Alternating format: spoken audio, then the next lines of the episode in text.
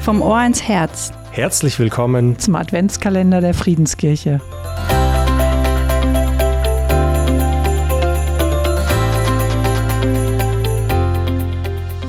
Ich freue mich, dass du dir heute die Zeit für diesen Podcast nimmst, egal ob es jetzt gerade bei dir früh am Morgen oder mitten am Tag ist oder du einfach einen gemütlichen Abend hast. Richtig schön, dass du zuhörst. Hast es dir an deinem Platz gemütlich gemacht? Oder vielleicht putzt du auch gerade nebenbei dein Badezimmer. Wenn ich an die Weihnachtsgeschichte denke, berührt es mich jedes Mal wieder neu, dass Maria und Josef einfach keinen Platz in der Herberge gefunden haben.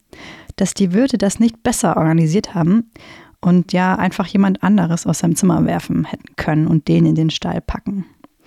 Keinen Platz zu haben, ist doch ein ziemlich uncooles Gefühl. Ich habe vor ein paar Wochen einen Gottesdienst in unserem Kinderhaus gestaltet und es ging um Marias und Josefs Weg und wie sie einfach keinen Platz gefunden haben. Als Aufwärmaktion haben wir die Reise nach Bethlehem gespielt, was, ihr denkt es schon, einfach wie die Reise nach Jerusalem funktioniert. Es hat Spaß gemacht, aber sobald das erste Kind rausgefallen ist, weil kein Platz mehr da war, liefen die ersten Tränen.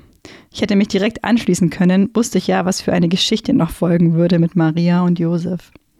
Die Kids haben gefühlt, wie blöd es ist, zu spät zu kommen, wie blöd es ist, wenn alle einen Platz haben, nur ich nicht.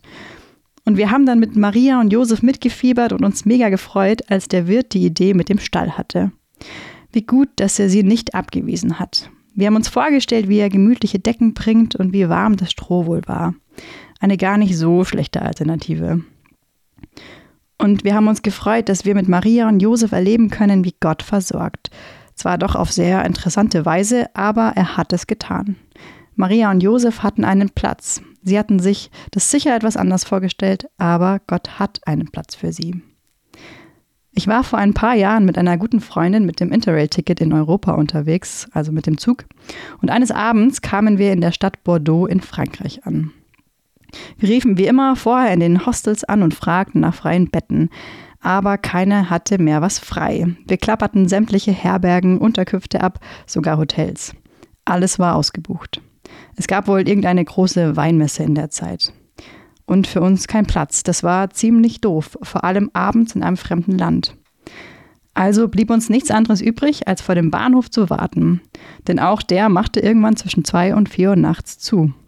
Und wie froh waren wir, als wir uns endlich in der Früh wieder mit den anderen Obdachlosen in die Wartehalle setzen konnten. Ich habe mich in der Nacht ehrlich oft gefragt, warum Gott jetzt nicht einfach eine Unterkunft für uns zur Verfügung gestellt hat. Am nächsten Tag haben wir dann direkt den nächsten Zug in der Früh nach Spanien genommen, vollkommen übermüdet, aber froh, diese Stadt verlassen zu können. Die Tage darauf stellte sich heraus, dass wir gerade rechtzeitig in Bilbao ankamen, um dort einen Freund von uns zu treffen.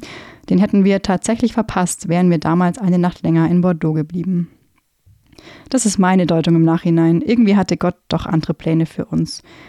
Ich nahm außerdem aus der Nacht am Bahnhof für mich mit, dass Gott mich schützt obwohl wir draußen waren, habe ich mich selten in meinem Leben so sicher gefühlt. Gott hat versorgt, er hatte einen Platz für uns, auch wenn der anders aussah als erwartet. Die Frage ist ja dann am Ende die, vertraust du darauf, dass Gott dich auf seine Weise versorgt? Da, wo du dich gerade fragst, hat Gott vergessen, dass ich noch einen Platz brauche?